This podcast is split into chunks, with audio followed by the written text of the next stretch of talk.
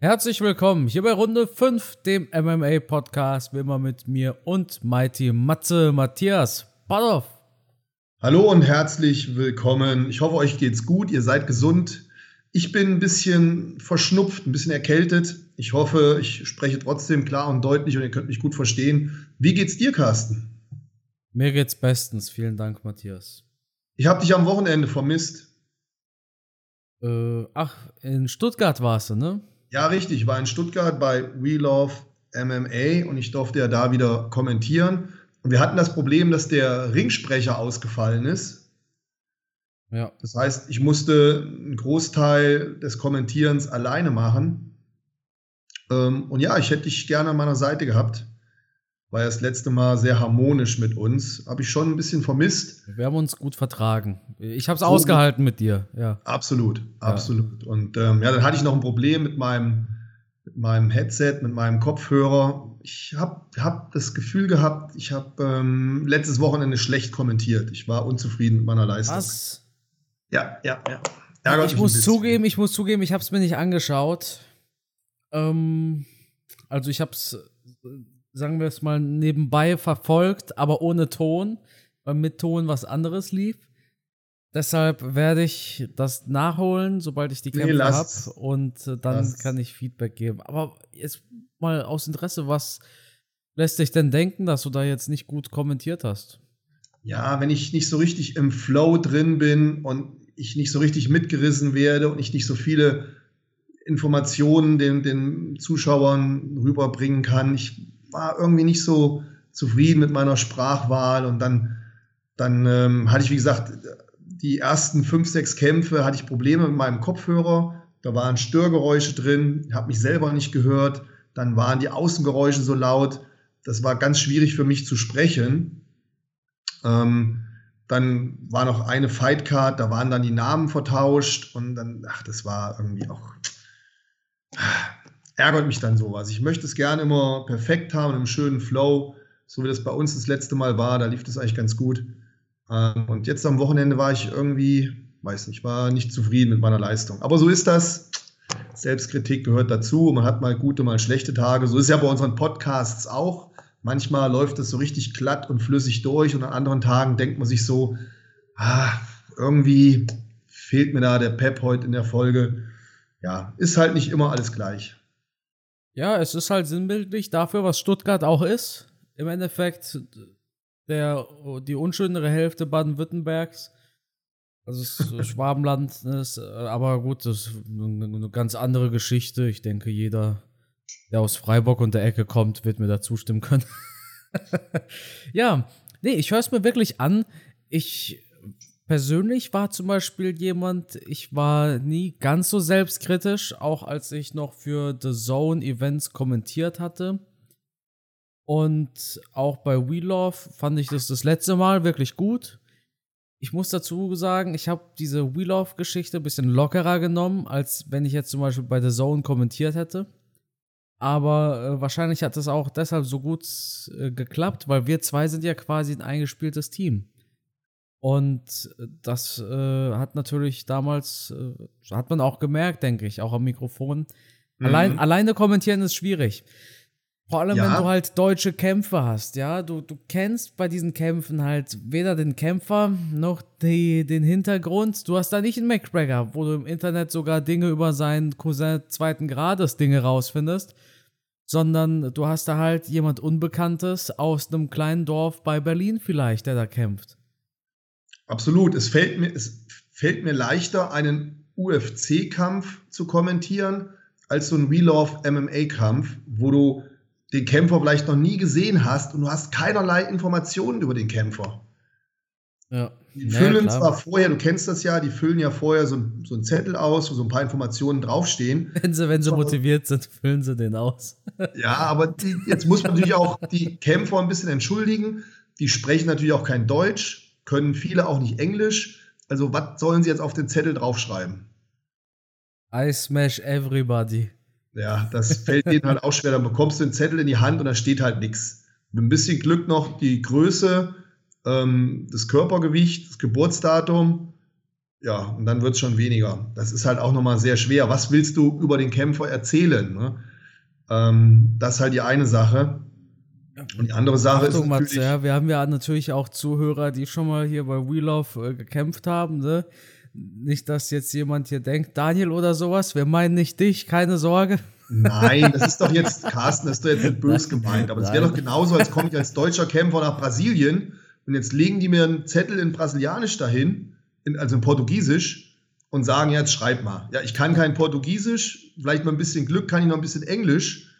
Ähm, ja, und dann bist du noch nervös vor deinem Kampf, hast natürlich auch keinen Bock darauf, den Zettel zu schreiben das kann ja nicht funktionieren. Die deutschen Kämpfer oder die, die die deutsche Sprache beherrschen, für die ist es natürlich einfacher, da zwei, drei Sachen hinzuschreiben. Aber für alle anderen ist es halt einfach schwierig. Ne? Und dann noch, wie gesagt, mit der Nervosität vorm Kampf, das kommt dann alles noch hinzu.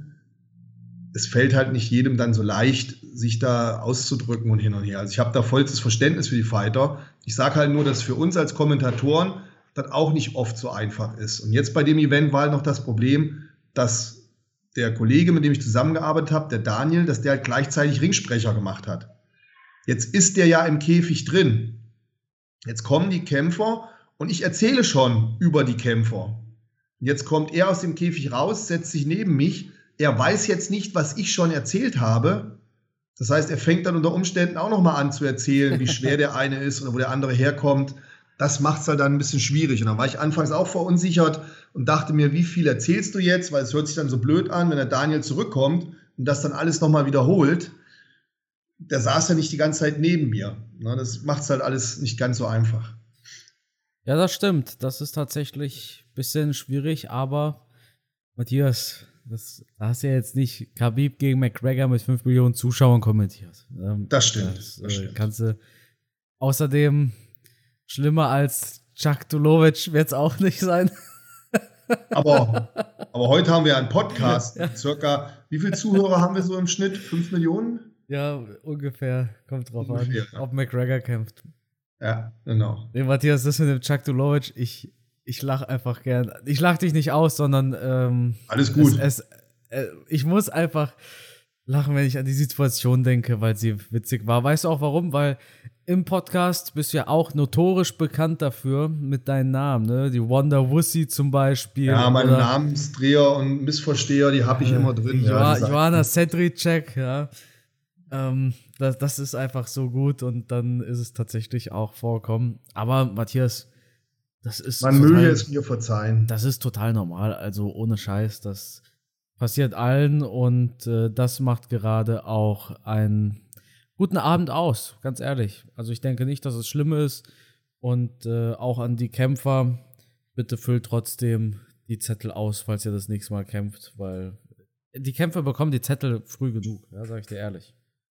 Ja, wobei ich muss mal sagen, ich muss mal mit of MMA sprechen.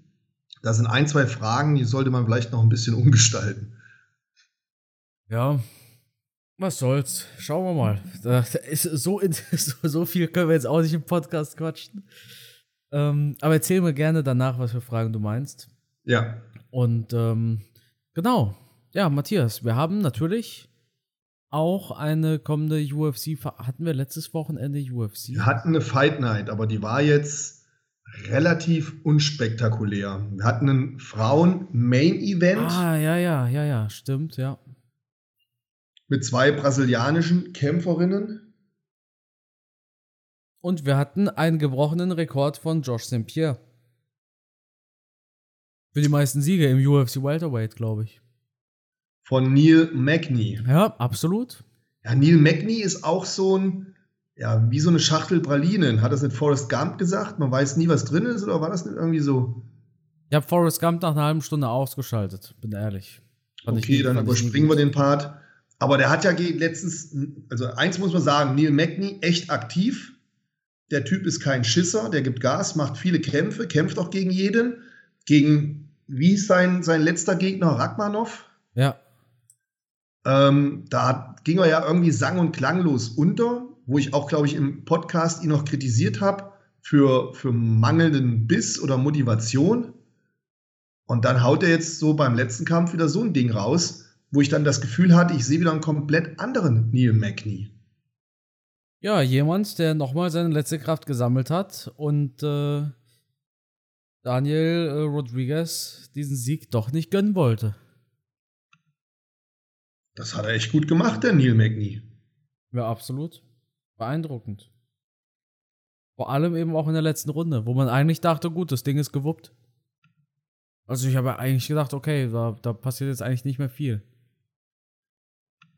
Also Respekt. Letztens noch kritisiert. Diesmal muss ich ihn wirklich loben. Ähm, gut gemacht, Neil Magny. Saubere Sache. Gut gekämpft. Respekt. Ja, deshalb, Neil, falls du zuhörst, Respekt. Der, der hört auch regelmäßig unseren Podcast, oder? Ja, nee, war ein guter Fight, Matthias. Und ähm, ich glaube, die, die, ich sag dir ehrlich, ja, im Titel steht, vom Podcast steht UFC 281 Vorschau, ja. Deshalb können wir da schnell einen Haken dran setzen. Ja. Main Event war auch gut. Ein wuchtiger äh, Punch. Ich glaube, gerade über sie hatten wir es auch in der letzten Episode, dass sie viel Power in den Fäusten hat. Ja, die hat richtig Bums. Und äh, der Name Rodriguez war halt an dem Wochenende nicht gesegnet. Erst Daniel Rodriguez, der verloren hat, und dann Marina Rodriguez, die verloren hat. Ähm, aber Amanda Lemos, die hat mir richtig gut gefallen. Ja, absolut. Wuchtig, wuchtig.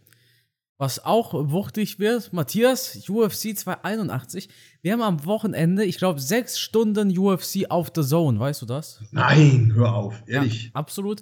Wir haben nämlich äh, Ottman Azaita, der kämpft in den Early Prelims und weil er in den Early Prelims kämpft, startet, Achtung, der Stream von The Zone nicht um 4 Uhr, sondern um 0 Uhr. Kannst du dir das vorstellen? Ich kann es mir vorstellen und ich hatte auch die Information bekommen, weil wir hatten gestern unser Kampfsporttraining, Kickboxen und einer meiner Schüler hat einen neuen Video-Fernsehraum sich eingerichtet, einen Kinoraum und hat mich zum UFC-Gucken eingeladen am Wochenende. Wow. Dann habe ich noch zu ihm gesagt, ey du, ich bin unterwegs, ich muss ein Seminar geben, ich fahre nach Oldenburg, dann abends wieder zurück, ich komme nachts nach Hause, aber bis 4 Uhr schaffe ich es, bis UFC losgeht. Und er hat mir vorhin geschrieben, du Matze, UFC geht schon früher los. Ja. Genau. Womit wir wieder beim Thema wären. Matze, machst du eigentlich bei dir auch Werbung für den Podcast hoffentlich, ne? Natürlich, klar. Aber wieso hat er mich da nicht eingeladen hier zu seiner, zu seiner Heimkino-Premiere? Carsten, das kriegen wir, das kriegen wir aber noch hin, wenn du kommen möchtest. Du nee, bist da, nee, nee. unser Liebster, du wirst unser Promi-Gast und kriegst einen Stuhl in der Mitte. Du bist doch der Promi von uns beiden, Matthias. Nein, Gott bewahre. Gott bewahre. Mit mir will nie jemand Fotos, wenn wir bei Wheel of sind oder sowas. Bei dir muss ich alle fünf Meter anhalten. Ja, hey Matze, können wir ein Foto machen? Und ich denke mir so, ja, Ja, mit mir will ja keiner was. Nee, Spaß. kommt schon mal vor. Ich fühle mich auch immer, immer geehrt und Ja. freue mich auch darüber, wenn die Leute ein Foto mit mir haben möchten. Ich wurde ein paar Mal in Paris äh, angesprochen tatsächlich. Ah, Also, also vier, fünf Leute in London, nicht einer. Aber irgendwie waren in Paris mehr Deutsche als in London. Und ähm, das war äh, interessant. Übrigens, Paris, ich habe dort auch Othman Azaita persönlich kennengelernt. Wir haben mit dem gequatscht ein bisschen. Das steht ja jetzt auch auf der Karte von UFC 281 und das ist auch der Grund, weshalb das Event so früh läuft, wisst ihr ja. Ist eigentlich ein echt dufter Typ. Also ist äh, kein schlechter Mensch. So, hat einen eigenen Humor, aber hat mir jetzt keinen schlechten Eindruck gemacht tatsächlich. Eigentlich ein korrekter Mann und äh, du kennst mich ja, ich entscheide äh, gerne bei Kämpfen, wo ich nicht viel über den Gegner weiß, einfach nach Sympathie. Über ja, seinen Gegner. Ich, ich glaube, seinen Gegner kenne ich, weil er von Terence McKinney, ich bin mir nicht sicher, ich meine aber, Matt Frivola wurde von Terence McKinney in sieben Sekunden ausgenockt. Das war Terence McKinney sein UFC-Debüt und äh, das weiß ich so gut, weil Terence McKinney mal ein Video mit mir zusammen gemacht hatte und Cool. äh, selber auch mal äh, eine kurze Zeit in Deutschland gelebt hat, auf so einer Military Base. Und von daher kenne ich Matt Frivola. Das heißt, Matt Frivola hat gezeigt gegen Terence McKinney, er ist sehr anfällig für harte Fäuste. Ottman Azaita hat harte Fäuste. Deshalb wird das, denke ich, ein sehr kurzes Vergnügen, oder? Puh. Das war jetzt MMA-Mathematik, aber mehr kann ich über Matt Frivola halt auch nicht sagen. Schwer zu sagen. Ich weiß nur, dass Ottman Azaita ein echt sauguter Kämpfer ist. Ähm ich, ich meine auch, dass er das Ding gewinnt. Ja, das ist ja äh, eine ausführliche Prognose, Matthias. Bis, Matthias, bist du ja gerade nebenbei am Laptop? Ich höre es jetzt immer klicken. Ähm, ja. Deine, deine, kurz angebundenen Antworten sind ein bisschen auffällig. Ja, aber was soll ich denn anders dazu sagen jetzt in dem Fall? Ich werde gleich auch noch mehr reden. Googelst du jetzt nach, nach, Prognosen, was du am besten sagen Ich habe hab gerade geklickt, weil ich mir die, die Fightcard äh, ranholen wollte. Ja. Weil da sind ja wirklich wahnsinnig viele interessante Kämpfe. Ja? Ja, Allein die, die Prelims, da geht es ja schon los, dass da echt ein paar Kracher dabei sind mit Dominic Reyes, oder auch eine Kämpferin, die ganz interessant ist, diese Molly McCann, die haben wir doch in London gesehen. Ne? Das ist die, diese beste Freundin hier vom, ähm, ach, hilf mir auf die Sprünge. Paddy. Paddy, genau. Ja. Die macht auch schon wieder einen Fight, also auch sehr aktiv, Respekt.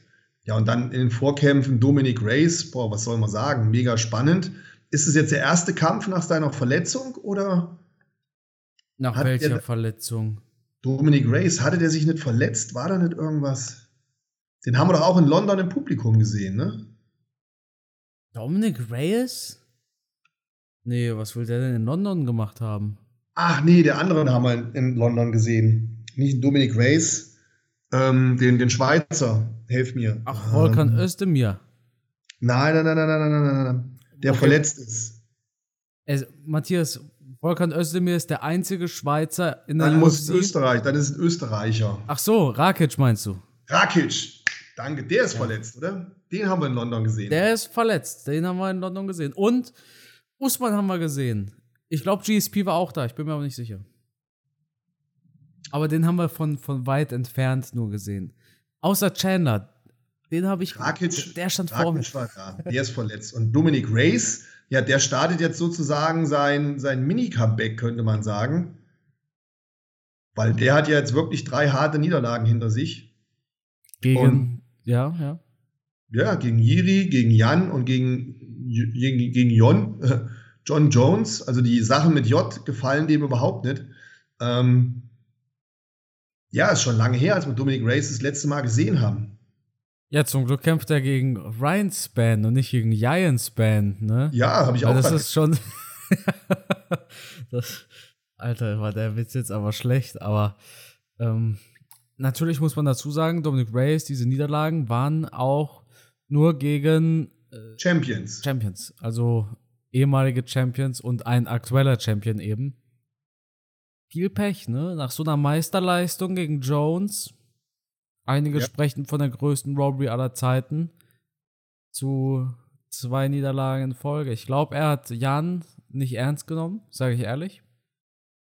Ich weiß noch, wir hatten es damals im Podcast, Matthias, das ist auch so schön, dass es unseren Podcast schon so lange gibt und wir sprechen dann über, über Kämpfe, die mal waren. Und ich weiß noch, wie wir im Podcast über diese Kämpfe aus der Vergangenheit gesprochen haben, als sie damals passiert sind. Ja. Und äh, wir haben die Vermutung aufgestellt, dass Dominic Reyes sich dachte, ja Mensch, ich habe hier gegen den besten Kämpfer aller Zeiten nur ganz knapp verloren.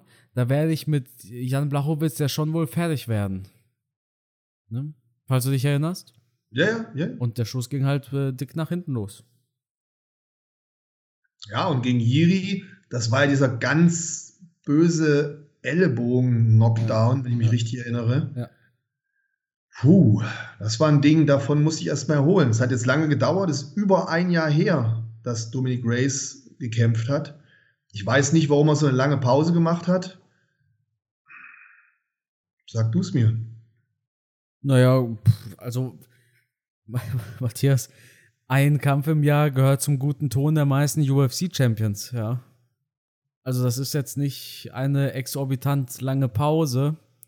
Poirier ja, hat er auch ja kein Paul Champion gewesen. Ja, aber, aber ja, ja, ja, klar, aber Poirier hat auch ein Jahr lang nicht gekämpft. Das ist ja also, also ich finde ein ja, bei Jahr. Poirier kann ich es mir erklären. Der hat zwei Kämpfe ähm, gegen McGregor gehabt in relativ kurzer Zeit. Da hatten wir erstmal genug auf dem Bankkonto. Da würde ich auch eine Pause machen. Ja, aber er hat doch gegen Charles gekämpft danach. McGregor Fights, äh, die McGregor Fights waren nicht die letzten Fights, sondern Nein. der letzte Fight von Poirier war ja.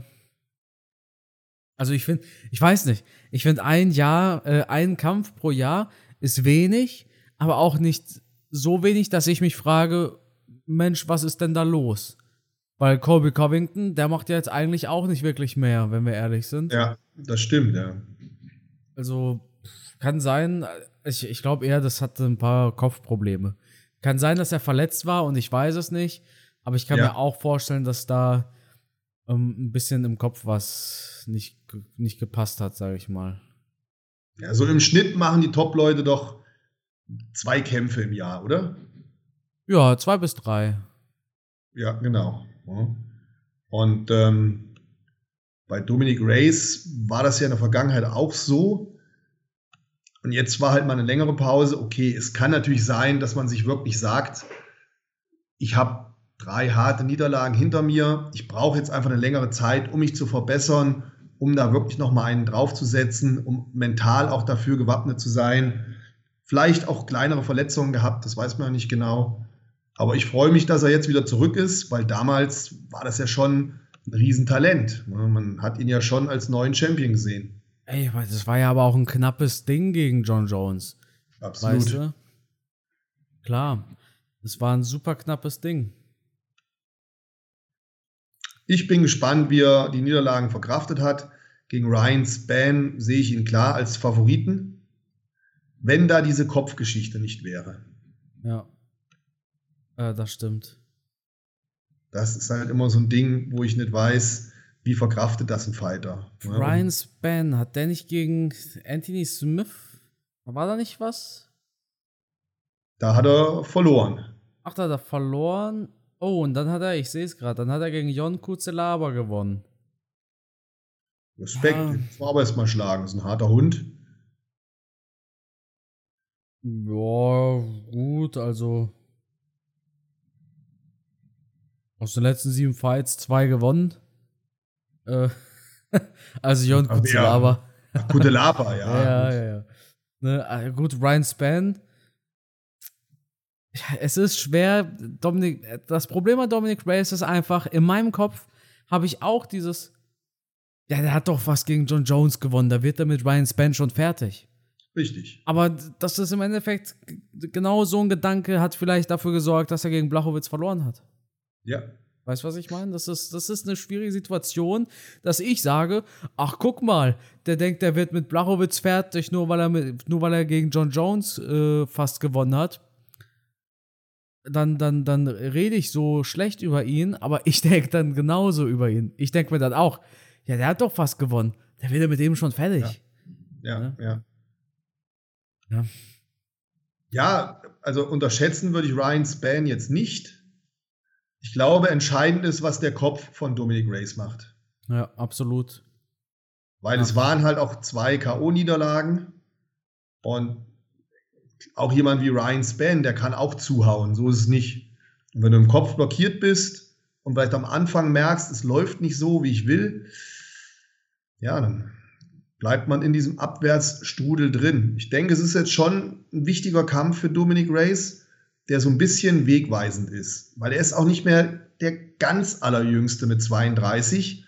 Also jetzt nochmal drei, vier gute Jahre, mit Mitte 30 wird es dann schon schwieriger. Er muss jetzt wieder abliefern. Er muss praktisch diesen Kampf gewinnen. Ja. Absolut. Springen wir weiter, Matthias. Ja. Wir haben den ersten Fight auf der Maincard und zwar Claudio Puelles oder Puelles gegen einen alten Bekannten und zwar Dan Hooker. Der einmal wirklich kurz davor war, um den Gürtel zu kämpfen, aber jetzt hat er irgendwie vier Niederlagen aus den letzten fünf Fights. Was ist denn da los mit den Hooker? Tja, das fragen wir uns alle. Ähm, ich kann mich noch sehr gut an die Schlacht mit Dustin Poirier erinnern, oder? War Absolut. das nicht so ein Megakampf? Fight of the Year Kandidat, auf alle Fälle. Fünf Runden, bam, bam, bam und dann halt auch bam, bam, bam, aber halt bergab, dieses bam, bam. Ne? Das war so diese eine Schlacht, so, wo du dachtest, boah, Alter, Dan Hooker, der gehört wirklich zu den Besten im Lightweight und auf einmal, ja. ja. auf einmal war es vorbei mit diesem, der gehört zu den besten Gedanken. Ja, genau das. Seitdem hat er so ein bisschen ein Leistungsknick. Ne? Ja. Hat nur gegen Nasrat gewonnen. Ja, und da sah Nasrat jetzt eigentlich nicht schlecht aus, wenn ich mich richtig erinnere, oder? es war halt viel, es war halt viel Wrestling. Ja. Ja. Viel Wrestling, ja. Gut. Ja, zu Claudio Puelles fällt mir jetzt gar nicht so viel ein. Also ich habe den mit Sicherheit schon kämpfen sehen, aber so ein Fighter, da habe ich kein Bild im Kopf. Ich auch nicht. Wenn ich, ich den Namen höre, ne? Obwohl er gegen Clay Guida schon gekämpft hat. Matthias, es wird schwer, jemanden in der UFC zu finden, der das nicht vorzuweisen hat. Genau. Aber diese Clay Guida-Kämpfe habe ich halt immer gut vor Augen, weil ja. die brennen sich einen in den Kopf ein. Ja, aber Matthias, welcher von den 55? weiß, ja, genau. weiß was. Ja. ja, junger Kämpfer auf jeden Fall. Ich denke mal, das ähm, wird auch so die, wie nennt man das, Reifeprüfung für ihn. Ja, ja, so Mit Dan Hooker. Ja, auf, auf jeden Fall. 26 Jahre ist Puelles jetzt und wenn dann Dan Hooker vorbeikommt, äh, das ist was ähnliches wie bei Nazareth damals. Ne? Das, Dan ja. Hooker ist halt so ein bisschen in der Position wie ein Andrei Arlovski, denn Hooker entscheidet dann, wer darf durch die Tür und wer nicht. Ja. Ja, der zukünftige Neil Magny. Ja. Absolut. Wird da so eingereiht, um die jungen Wilden auszubremsen, beziehungsweise rauszufinden, wie gut ist da wirklich einer. Ich meine, gut, wir müssen natürlich auch dazu sagen, äh, er hat, also Dan Hooker hat verloren gegen Pori, Chandler, Arnold Allen und Makachev. Und wir haben noch gesagt im Kampf gegen Makachev, ja Mensch, also Makachev ließ hier Dan Hooker aussehen, als ob das äh, ein Amateur wäre. Aber ja. Makachev hat auch Charles Oliveira so aussehen lassen, wenn wir ehrlich sind. Sehr dominant zumindest. Ja, ja, Sehr dominant, ja. Dementsprechend, ja, mal gucken. Vier Niederlagen aus den letzten fünf muss nichts heißen, weil vor allem alle vier von diesen äh, Leuten Top-Elite-Fighter sind. Ne? Arnold Allen Absolut. steht auch kurz davor, um den Nummer 1 Titel-Contender-Spot zu kämpfen. Der hat ja jetzt gegen Kevin Cater gewonnen. Ja, starke Performance. Also, der hat die letzten Kämpfe auch sich immer stark gezeigt. Klar, gegen, gegen Cater war natürlich dann, ne, aber das, was man gesehen hat, die ersten Minuten, hat er für mich einen guten Eindruck gemacht. Ich hätte mich darüber gefreut, wenn der Kampf gegen Keita länger gegangen wäre, aber gut, der hat sich am Knie verletzt. Ähm, aber Arnold Allen ist auf alle Fälle einer, wo es interessant wird zu verfolgen, wie der sich noch weiterentwickelt. Ja, zu 100 Auf alle Fälle jetzt kein, kein schlechter Kämpfer. Gegen so einen darf man auch mal verlieren. ja, klar. klar doch, klar. Gut.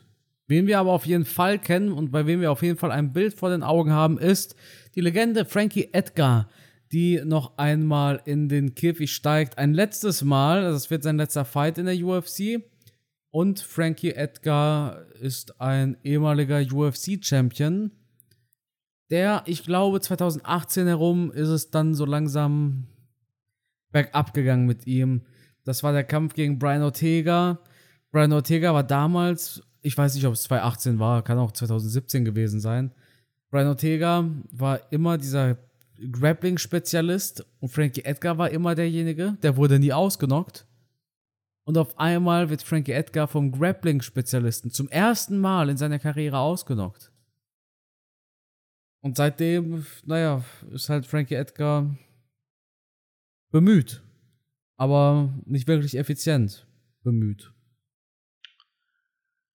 Ja, was soll man sagen? Frankie Edgar, eine absolute Legende. Der hat natürlich alles schon gekämpft, was Rang und Namen hat.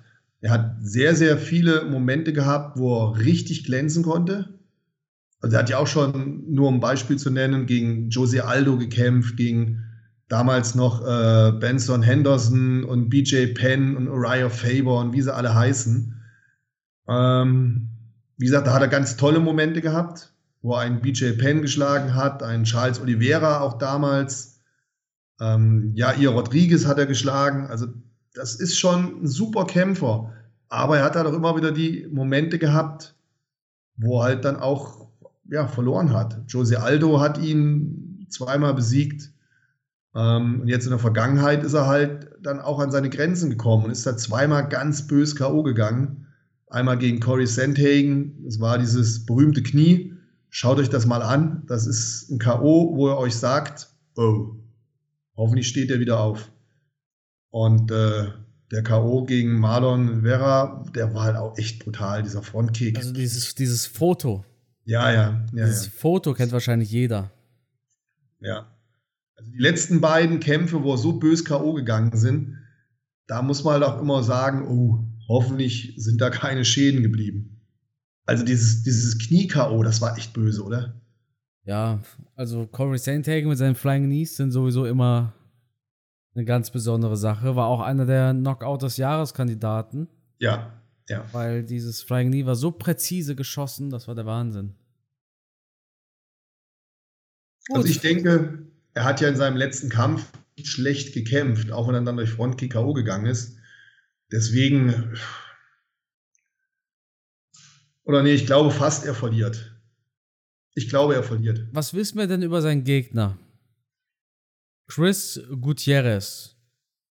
Der ist, um genau zu sein, 31 Jahre alt und hat bisher gegen verschiedene, verschiedene Gegner gewonnen. Raoni Barcelos ist jetzt der Einzige, der mir was sagt. Timo Valjev sagt mir auch was. Ja, gut, es ist halt jemand, der meistens in den Prelims auf Fight Nights ja. gekämpft hat. Also mir ähm, sagen, ich bin ehrlich, mir sagen seine Gegner alles nix. Ne? Ja. Ähm, warum ich jetzt denke, dass Frankie Edgar verlieren wird, ich glaube, wir hatten es damals bei verschiedenen anderen Kämpfern auch, dass wenn die ein, zwei Mal so hart K.O. gegangen sind, dass die keine Nehmerqualität mehr haben. Dass der Kopf vorgeschädigt ist, das Gehirn vorgeschädigt ist und dass sie dann wesentlich schneller K.O. gehen als in der Vergangenheit ihrer Karriere. Zum Beispiel hat man das bei Chuck Liddell, hatte man das auch. Den konntest du doch früher nicht K.O. schlagen. Und dann war irgendwann der Kampf, wo der so bösner K.O. gegangen ist. Und danach war der unheimlich empfindlich gegen Kopftreffer. Und dann hat er Kopftreffer bekommen und ist plötzlich K.O. gegangen bei Schlägen, die er früher weggesteckt hätte ich denke, dass es da schon zu Schädigungen am Kopf kam, kommen kann. Also steinigt mich, wenn ich jetzt Mist erzähle. Aber die Erfahrung habe ich echt gemacht, dass manche Kämpfer dann einfach diese Nehmerqualität verlieren. Wahrscheinlich, weil sie so oft K.O. gegangen sind. Und der Körper, das Gehirn dann vorzeitig sagt, Moment, Lichter aus. Und das könnte ich mir bei Frankie Edgar jetzt nach diesen harten Schlachten, die der schon hinter sich hat, also guckt euch mal die Kämpfe an vor dem, ah, brutal, damals schon gegen Maynard, die, ah, brutal. Da ist er, glaube ich, in einem Kampf drei, vier Mal zu Boden geschickt worden und ist wieder aufgestanden. Also er hat schon so viele Schläge bekommen. Ich glaube, dass die Nehmerfähigkeit jetzt aufgehoben ist. Und wenn er jetzt in dem nächsten Kampf einen mehr oder weniger harten Treffer bekommt, wird er einsacken. Schade. Aber was soll's. Kann natürlich sein. Hast absolut recht. Tony ist auch ein gutes Beispiel für sowas, war. Ja, genau. Auf der anderen Seite ist Frankie Edgar natürlich ja, ein erfahrener Kämpfer, der technisch super ist, der beweglich ist, der, der kann natürlich auch so ein Ding nochmal gewinnen. Aber wenn es da in eine Schlacht geht und der bekommt Treffer, dann habe ich die Befürchtung, dass er die einfach nicht mehr nehmen kann. Durch die vielen Schlachten, die er schon geschlagen hat. Und deswegen tippe ich mal auf äh, Guterres. Dann haben wir ebenfalls auf der Maincard ein Fight weiter. Michael Chandler versus Dustin Poirier. Michael Chandler, ich habe den schon mal persönlich getroffen, ne? Habe ich, das, hab ich das erzählt, Matthias? In London. Ja. Ich habe es dir sogar erzählt, als ich zu den Plätzen zurückgekommen bin, ne? habe ich dir das Foto gezeigt. Guck Natürlich. mal, wen ich da gesehen habe. Ganz stolz. Ganz ja, ich bin ein bisschen neidisch drauf, weil ich bin, das gebe ich gerne offen zu, ich bin Michael Chandler-Fan. Ich habe es dir angeboten damals. Vergiss das nicht. Mit den Pressepässen. Alles gut, ne? alles gut. Nicht, ähm, dass hier Leute, nicht, dass hier Zuhörer denken, ich äh, treffe mich hier heimlich mit Michael Chandler und erzähle meinem Podcast-Freund Matthias nichts davon. ja, was kann man zu dem Kampf sagen? Ähm, da braucht man eigentlich gar nichts sagen, weil jeder, der sich ein bisschen für UFC interessiert, liebt diese beiden Kämpfer, weil ich mich nicht daran erinnern kann, dass die irgendwo schon mal einen Kampf gemacht haben in ihrer UFC-Karriere, der langweilig war, oder? Okay, Michael Chandler ist jetzt noch nicht so lange in der UFC, aber auch bei Bellator hat der eigentlich immer abgeliefert. Absolut. Also das sind zwei, da macht es einfach Spaß zuzuschauen. Absolut. Und bei ähm, Dustin Poirier genauso.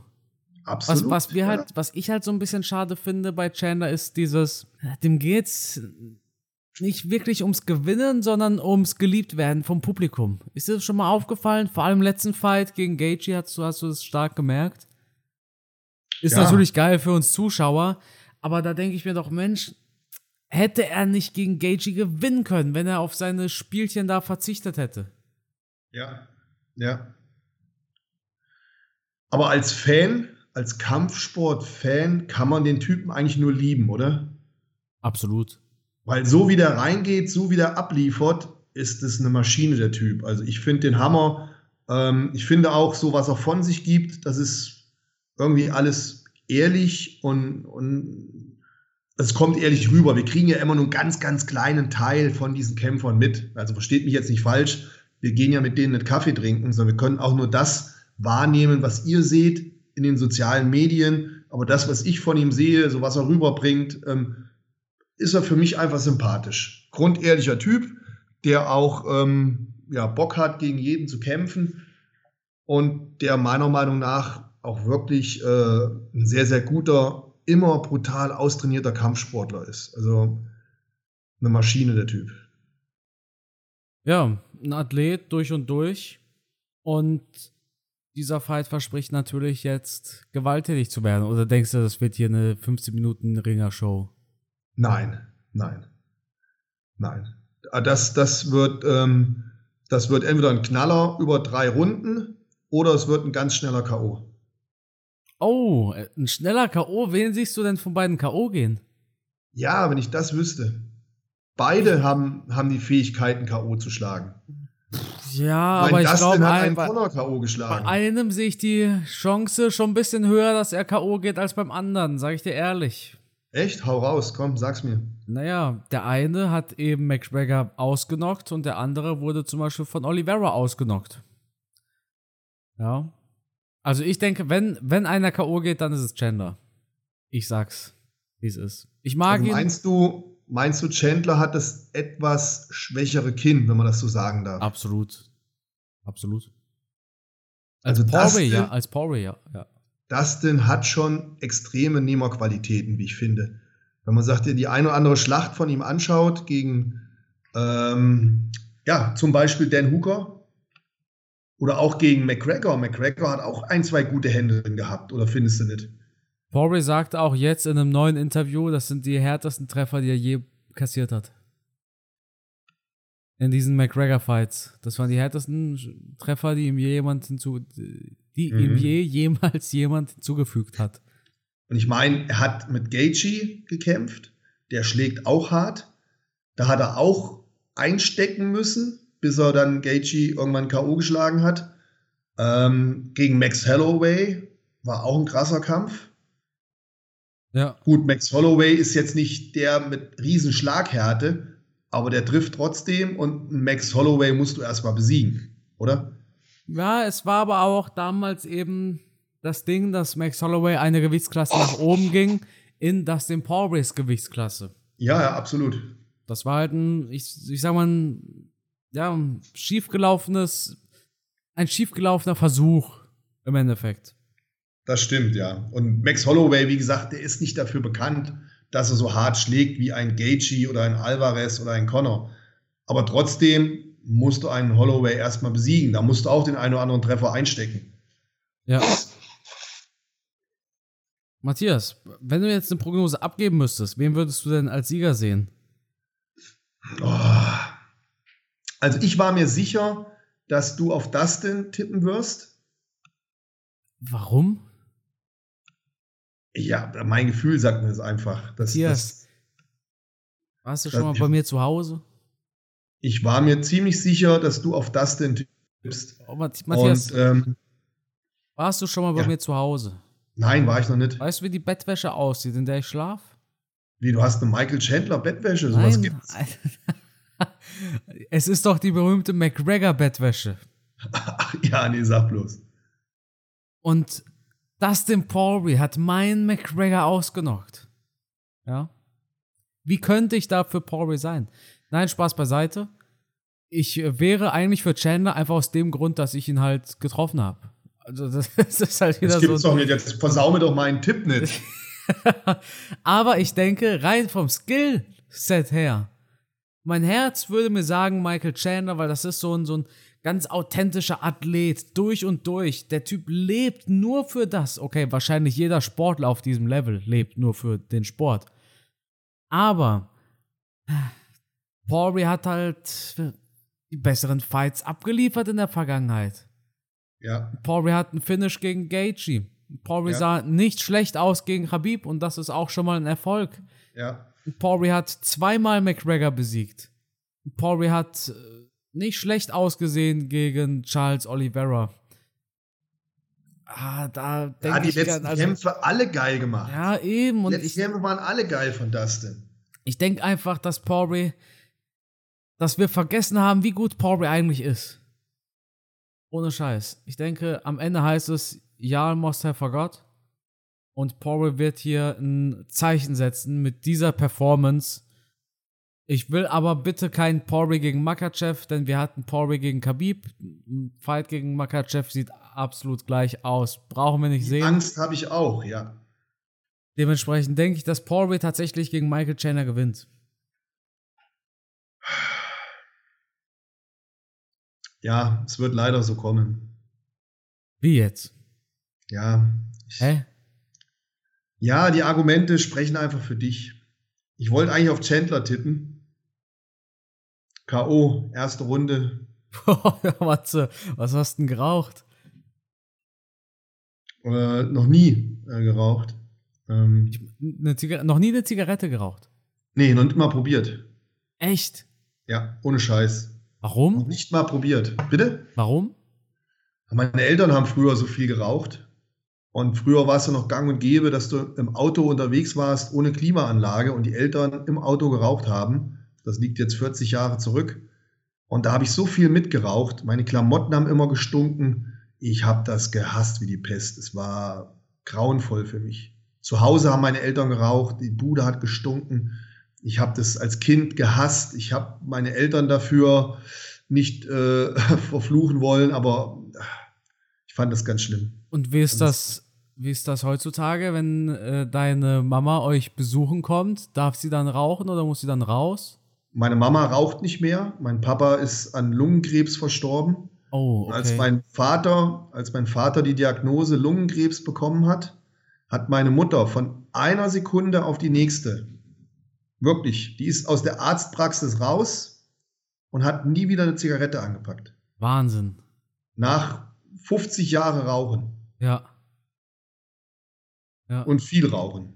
Nicht, wir reden nicht von bisschen ab und zu, sondern wirklich viel rauchen. Als mein Vater die Diagnose hatte, Lungenkrebs, ist meine Mutter aus der Arztpraxis raus und hat seitdem nie wieder geraucht. Wahnsinn.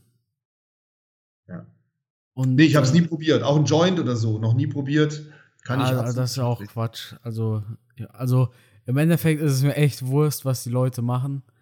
Ich, ich persönlich, ich habe mal Kippen probiert hat mir irgendwie gar nicht, gar nicht gebundet, ja. Also ähm, auch bei mir ist es auch so, meine Eltern rauchen. Und ähm, mein Bruder auch. Mein, du kennst ja meinen älteren Bruder. Ja, ja. Aber ich irgendwie, irgendwie hat es mir nie so wirklich, ja, ich weiß nicht, ge geschmeckt. Es hat mir nicht geschmeckt. Was ich manchmal tatsächlich mache, ist gern mal eine gute Zigarre rauchen oder sowas.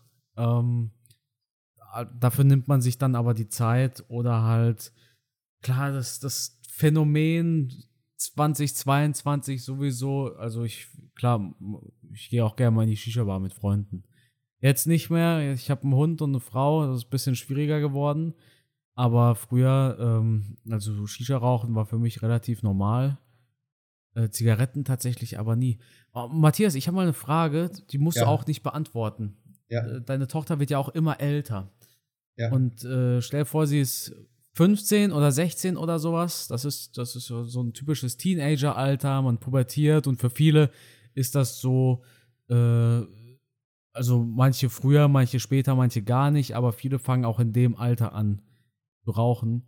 Wenn, wenn du jetzt zum Beispiel bemerken würdest, okay, ähm, sie, man, kann, man kann Zigarettenrauchen ja nicht verheimlichen vor Nichtrauchern. Weißt du, was ich meine? Ja. Also, wenn du Nichtraucher bist und äh, da raucht jemand Zigaretten und versucht es zu verheimlichen, das riechst du auf 50 Meter. Wenn du merkst, sie würde versuchen es zu verheimlichen, würdest du das, äh, also wär's da, wäre es okay für dich zum Beispiel, wenn sie raucht? Ich Nein, meine, wäre absolut nicht okay. Echt? Nein.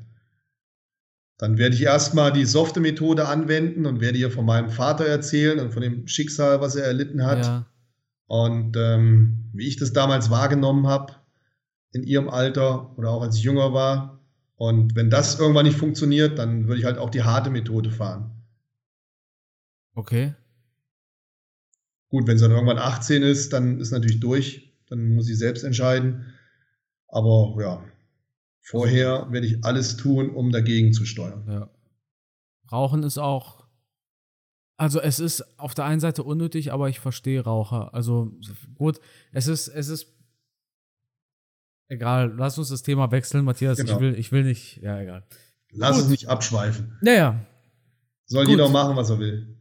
So sieht's aus. Solange er andere damit nicht. Äh, anderen damit nicht schadet. Definitiv. Absolut. Also ich habe nichts dagegen, wenn jemand raucht, kann jeder machen, wie er möchte.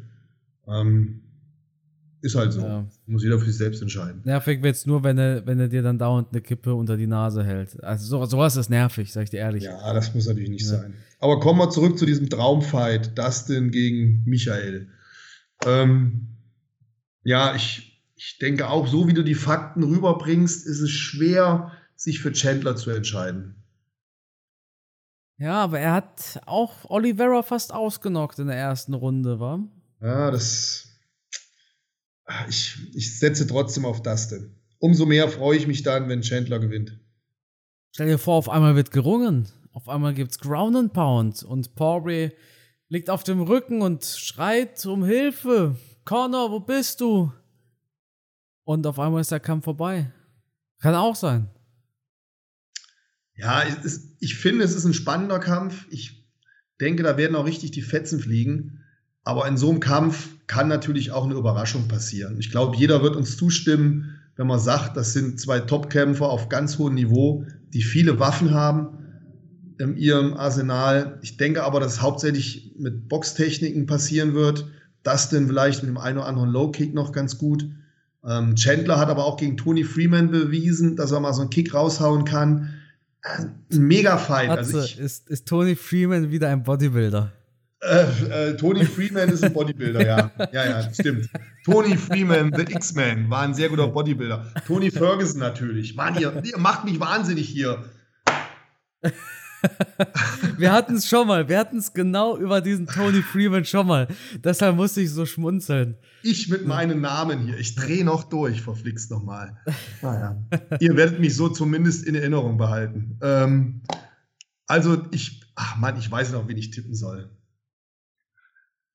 Okay, du tippst auf Dustin. Ich sag Dustin Poirier durch eine Decision. Das wird eine Decision. Dann ja. sag ich Michael Chandler K.O. erste Runde. Oi, Okay. Ja, komm. Aber weißt du, was ich persönlich glaube? Ich denke, es wird der beste Fight des Abends. Das Spannendste. der geilste. Es ist der, ich denke, es ist der Fight, von dem wir nächste Woche Mittwoch hier sitzen und sagen, boah, hätte es den Kampf nicht gegeben, dann wäre das echt schlecht gewesen. Ja, ich, ich denke mir auch, das wird so ein, so ein Gaethje-Ding. Sowohl der Kampf von Dustin gegen Gaethje war geil, der Kampf von, von Chandler gegen Gaethje war geil und jetzt treffen die beiden gegeneinander hier. Ich, das muss einfach gut werden. Aber wir hatten es auch vorhin bei Frankie Edgar. Ein Kämpfer kann auch nur so viele Schläge zum Kopf nehmen, bis es irgendwann kaputt geht. Ja. Und Chandler kann halt auch nicht sich jedes Mal die Rübe einprügeln lassen. Hauptsache, die Fans ja. denken sich, wow, geil. Weißt du, was ich meine? Ja. ja, und Dustin kann K.O. schlagen. Lass uns, lass uns weitergehen. Ich habe jetzt meine Prognose gesagt, die wird auch eintreffen. Ähm, ich habe recht, du hast Unrecht. Ähm, ja, was können also, wir zum nächsten Kampf sagen? Ich habe Unrecht und keine Ahnung, das hast du vergessen, aber egal. Ja. Wir, haben Carla Espasa. Uh, buh. Gegen Wady Zhang. Uh. ja, Matthias. Ein Fight, auf den kann ich mich nur so zu 40% freuen. Weil Carla ich freue mich auf jeden Kampf von Wiley, weil ich finde die, ja, find die einfach mega. Ja, das sind ja auch meine 40%. Ah ja, okay, aber warum 40 Prozent? Weil zwei Kämpfer, auf eine freust du dich, das wären bei mir 50 Prozent. Ja, aber jemand anders ist ja der Champion. Ja, aber trotzdem zwei Personen im Käfig, wenn ich mich auf den einen freue, auf den anderen nicht, 50 Prozent. Carsten, du hast keine Ahnung von Mathematik auch nicht. das, das du verstehst einfach meine Logik nicht, Matthias. Nein, das ist meine Logik. ja. Nee. Dann freue ich mich als 50 Prozent. Meine Güte, macht doch keinen okay. was, was wird in dem Kampf jetzt passieren? Hoffentlich oder äh, also hoffentlich so eine richtig aggressive, ja, so eine tollwütige Whaley Zhang, die da richtig explodiert und sich den Frust der letzten zwölf Monate da rausprügelt auf Kada Espasa. Also, das klingt jetzt irgendwie so, als ob Carla Spasa irgendwie jemanden aus meiner Familie beleidigt hat, ja. Aber so ist es nicht, sondern Willie Zhang ist in meinen Augen eine so tolle Kämpferin, die immer abgeliefert hat, die immer was zeigen wollte. Eine Vorbildsportlerin, ja. Carla Espasa hat halt mit einem absoluten Schnarchfest diesen Gürtel gewonnen. Du, du kannst einfach Espasa vom Spektakularitätslevel nicht vergleichen. Matthias, bevor du was sagst, ja. Natürlich muss Carla Espasa das tun, was sie tun muss, um einen Gürtel zu gewinnen. Aber ich bin halt auch nur ein Zuschauer, der entertained werden möchte. Ich gucke UFC und den Sport MMA, weil ich das als Unterhaltung genieße. Und ich fühle mich bei Espasa gegen Rose 2 nicht unterhalten, aber bei Whaley Zhang, boah, ey, ich hab da, das ist eine der geilsten Kämpferinnen der UFC. Ich, ich fahr richtig ab auf die. Also, nicht falsch verstehen, Leute, ne? Aber ich hab richtig Bock drauf, dass die da Fäuste raushaut. Oder? Ja, ja, kann ich alles nur so unterstreichen, wie du es gesagt hast. Ähm, die Carla ist zwar ganz sympathisch und ich wünsche auch alles Gute, hat ja vor kurzem geheiratet. Ja. Aber ihre Kämpfe relativ unspektakulär. Meistens, glaube ich, Decision-Siege. Ähm, sie versucht halt mit dem Ringen sich ähm, ihren Vorteil zu verschaffen, macht dann ein bisschen Ground and Pound. Ja, aber ich, ich kann mich auch nicht so richtig für ihren Stil begeistern. Was man ihr zugute halten kann, sie ist eine richtige Arbeiterin im Käfig. Ähm, sie hat die Siege nun mal erzielt, das muss man ihr lassen. Ähm, man muss die Gegnerinnen immer erstmal besiegen, aber nichtsdestotrotz, ähm, ich sehe hier Wiley im Vorteil und kann mir auch nicht vorstellen, dass Carla dem Druck standhalten kann. Nee, ich hoffe einfach, dass. Ich hoffe einfach, dass Wiley Zhang gewinnt. Das wäre einfach eine Championess. Da schaltest du echt gerne ein, ja. Aber wenn jetzt Carla Espasa gewinnt und dann verteidigt sie gegen XY, dann ist es wieder so ein Fight, wo ich mir denke, muss ich nicht gucken. Aber bei Whaley Zhang denke ich mir, muss ich gucken. Verstehst du, was ich meine? Ja, ja. ja. Und deshalb sind wir uns einig, Whaley Zhang durch Knockout. Ja, denke ich auch. Oh, und dann haben wir natürlich schon das Main Event. Puh. Ja, das denke ich mir auch, Matthias. Was, was kannst du uns über das Main Event sagen? Gib uns mal eine kleine Vorschau. Was kennen die beiden sich überhaupt? Kennen die beiden sich? Wissen die überhaupt voneinander? Was, was war da im Vorfeld? Also da schlägt das Herz eines Kickboxers höher und da meine ich mein Herz. Wir haben hier zwei ausgewiesene Standkämpfer, die natürlich den Faust-Fußkampf perfektioniert haben und die in der Vergangenheit auch schon aufeinander getroffen sind in zwei Kickboxkämpfen, die beide Alex Pereira für sich entscheiden konnte. Jetzt treffen sie im Käfig aufeinander in einem MMA-Kampf, was natürlich nochmal andere Bedingungen schafft. Aber beide haben jetzt auch in den Kämpfen, die sie abgeliefert haben, bei Alex Pereira waren das ja nicht so viele, bei Israel schon einige.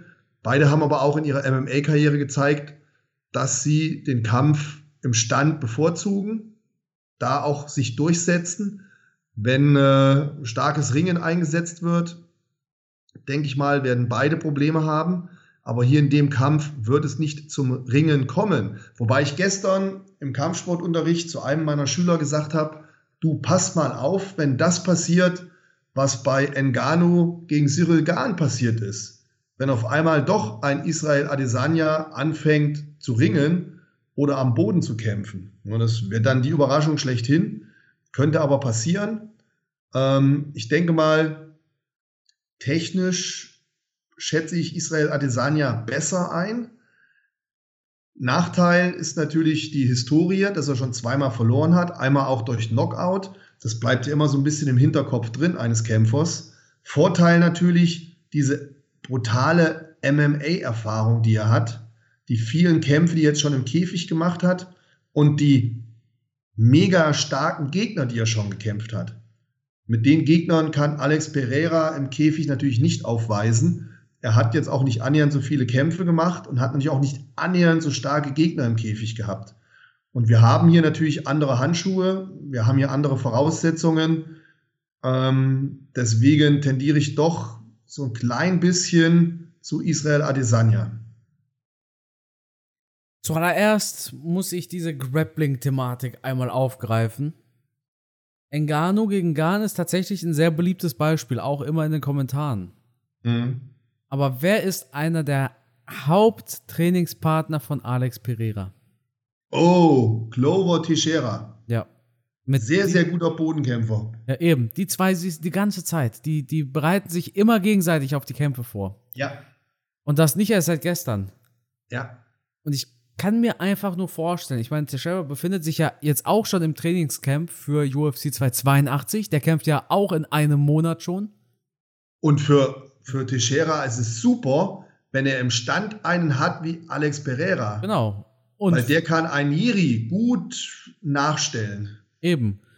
Und für Alex Pereira ist es gut, wenn der einen hat, der ihm auf dem Boden das ein oder andere beibringen kann. Das heißt, ich denke nicht, dass wir hier einen Alex Pereira haben, der mit Glover Teixeira trainiert, aber nichts drauf hat auf dem Boden. Deshalb denke ich schon, dass Adesanya da ein bisschen Obacht, ein bisschen Obacht geben sollte. Ja, wäre, wäre zumindest spannend zu sehen, wenn ein Pereira auf einmal reingeht und ein Israel Adesanya zu Boden bringt. Ich glaube, dann würde ich komisch gucken. Ich auch, absolut. Aber stell dir vor, Adesanya bringt Pereira zu Boden und auf einmal, auf einmal ist da eine Guillotine. Das wäre auch was. Würde mich aber weniger überraschen, weil Israel Adesanya halt einfach länger auch, so denke ich zumindest, im MMA-Training ist. Und Israel Adesanya hat ja in der Vergangenheit auch starke Bodenkämpfer gegen sich. Und ja. da kann ich mir schon vorstellen, dass er im Trainingscamp da auch schon viel Ringen gemacht hat, viel BJJ gemacht hat weil er sich natürlich auf diese Kämpfer einstellen musste. Das heißt, ich sehe da auch schon den Trainingsvorteil bei Israel Adesanya. Ja, das stimmt auf jeden Fall. Puh, schwierig. Denkst du, oder nee, nicht denkst du, sondern anders. Inwiefern spielt es eine Rolle, dass Pereira schon 2 zu 0 steht? Puh. Ich finde, das spielt eine Rolle. Das lässt einen Kämpfer nicht unberührt. Für wen spielt das? Also für beide, aber was denkst du, wie wirkt sich das aus? Nachteilig für Israel Adesanya. Okay. Die Niederlagen, die Niederlagen hast du im Kopf drin, die kriegst du auch nicht raus. Auf der anderen Seite halte ich Adesanya, korrigiere mich, wenn du anders denkst, ich halte Israel Adesanya für einen sehr schlauen Kämpfer. Der schlauste von vielen. Ja. Das spricht dann dafür, dass er das gut verarbeiten kann. Ja. Ich halte ihn auch für so schlau, dass der vielleicht sogar einen Mental Coach hat, dass der ne, sich da auch psychisch extrem gut drauf einstellt, damit umzugehen. Ähm, und ja, wie gesagt, ich halte ihn für einen sehr, sehr schlauen Kämpfer, während ich Pereira mehr für so einen Instinktkämpfer halte. So ein bisschen der eher mit dem Kopf durch die Wand geht. Oder? Ja, ja, klar. Also Pereira ist eher der, der, ja, wie soll ich sagen, der eher macht oder eher, eher macht, bevor er denkt. Ja, ist so ein Instinktkämpfer. Und, ja, genau. Ne? Und Adesanya ist halt der, der ruhig bleibt, der nie in Hektik verfällt, sondern der in seinem Kopf so ein Schachbrett wahrscheinlich schon aufgezeichnet hat. Weißt du, was ich meine? Ja, ja, ja, ja, absolut. Und da, und da, als ob er rechnen würde oder, oder sowas. Ja, ja, ja, als, wie, so, wie, so ein, wie so ein Terminator. Du, ja. du hast das Gefühl, wenn Adesanya kämpft, er hat seinen Blick auf seinen Gegner gerichtet, dann fokussiert er den und im Kopf kommen dann die Angebote. Linkskick, Rechtskick, Jab, Punch, reingehen, seitlich bewegen, und dann sucht er das aus wie so ein Computer. Also man hat das Gefühl, er kämpft viel mit Kopf, schon analytisch. Es ist keiner, der so blind reinläuft oder so. Ähm, das hat mir auch, das glaube ich, in dem einen oder anderen Kampf hat mir das schon vorgeworfen, dass ja. er da nicht so richtig ähm, all in gegangen ist. Zum Beispiel gegen Romero. Ja. Das war schon sehr taktisch und sehr überlegt alles. Ähm, auch gegen Cannonier hat er eigentlich schlau gekämpft. Er hat zwar dann nachher im Interview gesagt, dass er sich geärgert hat, weil er mehr zeigen wollte, aber so von der Art und Weise, wie er einen Cannonier gekämpft hat, war das schon, ich fand, das war von der Taktik her, von dem, wie er das gemacht hat, war das schon sehr schlau und sehr gut. Man könnte es kaum besser machen. Das stimmt, aber die Kritik lautet ja, es ist halt langweilig. Ja, klar. Wir als Fans sagen das natürlich dann immer gerne. Aber du musst natürlich erstmal so Maschinen wie Cannonier oder Romero besiegen.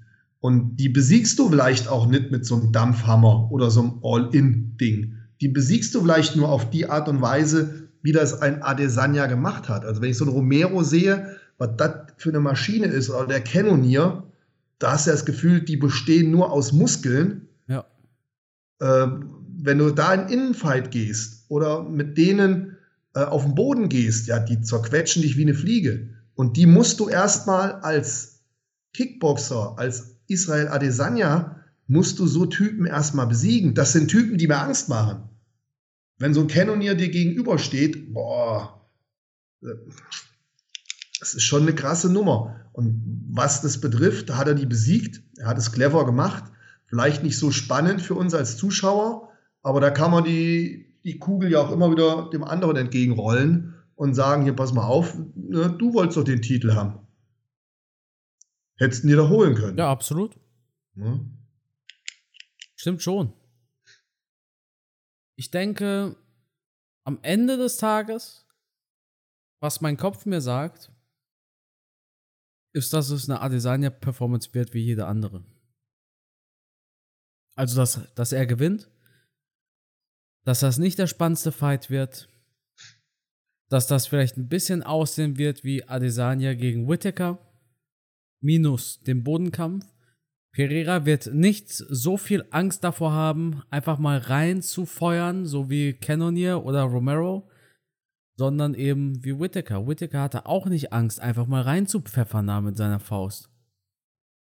Und Calvin Gastelum hatte auch keine Angst. Pereira wird diese Angst auch nicht haben. Pereira steht zwar 2 zu 0, aber in beiden Fights war Adesanya bis zu, also in einem Fall war es eine sehr umstrittene Decision. Ja. Im anderen Fall war es ein Knockout und bis zur Sekunde des Knockouts hat Adesanya diesen Kampf dominiert und war selber ja. kurz davor, auch Pereira zu finishen. Ja. Das heißt, wir dürfen nicht nur eine Statistik von 2 zu 0 sehen, sondern müssen das immer im Kontext sehen. Aber ich denke, dass Adesanya zu gut ist. Ich liebe diese Story, dass da einer kommt und ihn verfolgt bis an die Spitze der UFC. Ja, die Story ist der Wahnsinn. Ich meine, Pereira hat ja auch erst, wie viele Wettkämpfe äh, hat er gemacht in der UFC? Vier oder so, ne? Ja, dürften vier oder fünf. Ist schon mal jemand so schnell zum Titelkampf gekommen, außer vielleicht Michael Chandler, aber der war natürlich schon bei einem anderen großen ja. Verband Champion. Brock Lesnar. Ah, genau, ja. Der ist aber auch der Champion geworden dann. Oh oh. Was? Das wäre natürlich auch eine mega Story, wenn einer in seinem vierten UFC-Kampf Champion wird. Ist das sein vierter UFC-Kampf? Nee, das müsste sein fünfter sein, oder? Mir fallen aber nur drei ein, die er gemacht hat. Er hat, hat einmal gegen Bruno, ich, ich hab's gleich offen, er hat einmal gegen Bruno Silva gekämpft, er hat einmal gegen Sean Strickland gekämpft. Und dann hat er noch das Knie-K.O. gehabt. Es ist sein vierter UFC-Fight, ja. Das ist schon eine krasse Nummer. Ja, das ist interessant. Hm. Was denkst du, Matthias? Wie geht der Kampf aus? Puh. Ähm, obwohl Adesanya zweimal verloren hat gegen Pereira. Ich habe mir die Kämpfe angeschaut, bin daher der gleichen Meinung wie du. Es waren ein bisschen glückliche Siege für Pereira. Hört sich jetzt unfair an, aber ne, jetzt aus der Sicht von Adesanya gesehen schon ein bisschen glücklich für Pereira. Die Power darf man natürlich nicht übersehen, die ein Alex Pereira hat. Ich halte ihn für unheimlich schlagstark, unkonventioneller Techniker, der aus jedem Winkel schlagen kann, der zwar auch seine Technik nicht, nicht immer so, also das sieht nicht so perfekt, das sieht nicht so allglatt alles bei ihm aus. Der schlägt aus ganz komischen Winkeln, mit ganz komischen Schlägen. Trotzdem hat er eine enorme Power, ist brutal austrainiert der macht, glaube ich, auch viel Gewicht. Der Typ ist eine richtige Maschine. Ähm, Nehmerqualitäten hat er. Er bringt schon einiges mit. Also schon ein gefährlicher Typ. Das wird keine einfache Prüfung für Israel Adesanya. Aber wie gesagt, in der Vergangenheit hat Adesanya schon echte, ja, echte Kampfschweine besiegt. Ne? Ich sage nur Whittaker, äh, den muss man auch erstmal besiegen. Auch Cannonier, das, Costa, alles, Romero, ja, ja, ja. Das sind alles Typen, denen hat Alex Pereira noch nicht gegenübergestanden. Das heißt, Alex Pereira unterschätzt vielleicht auch einen Adesanya. Ein Adesanya hat sich höchstwahrscheinlich extrem weiterentwickelt in seiner MMA-Karriere, während Alex Pereira vielleicht erst so langsam sich jetzt entwickelt, weil er halt auch noch nicht so viele Kämpfe gemacht hat im Käfig und natürlich auch noch nicht die extrem starken Gegner hatte wie ein Israel Adesanya. Das, und all das lässt mich so ein bisschen zu Israel Adesanya tendieren, so dass ich 60% Gewinnchance auf der Seite von Adesanya sehe, 40% bei Pereira. Das Am Ende des Tages denke ich aber auch, dass viel im Kopf entschieden wird. Und wenn es zu einem Schlagabtausch kommt, dann kann natürlich ein Pereira einfach, weil er da auch eine gewisse Sicherheit hat in sich durch die zwei Siege, kann ein Pereira natürlich auch jederzeit einen Adesanya K.O. schlagen. Ja, dass Pereira im Kopf noch so ein bisschen der Kickboxer ist, ne? Ja. Ja, das meinst du, glaube ich. Ähm, nichtsdestotrotz, ich sage, Adesanya gewinnt. Matthias, wir, wir, können uns doch nicht bei jedem Fight heute einig sein. Na, ich bin doch bei Chandler schon umgeschwenkt. Ach so, stimmt.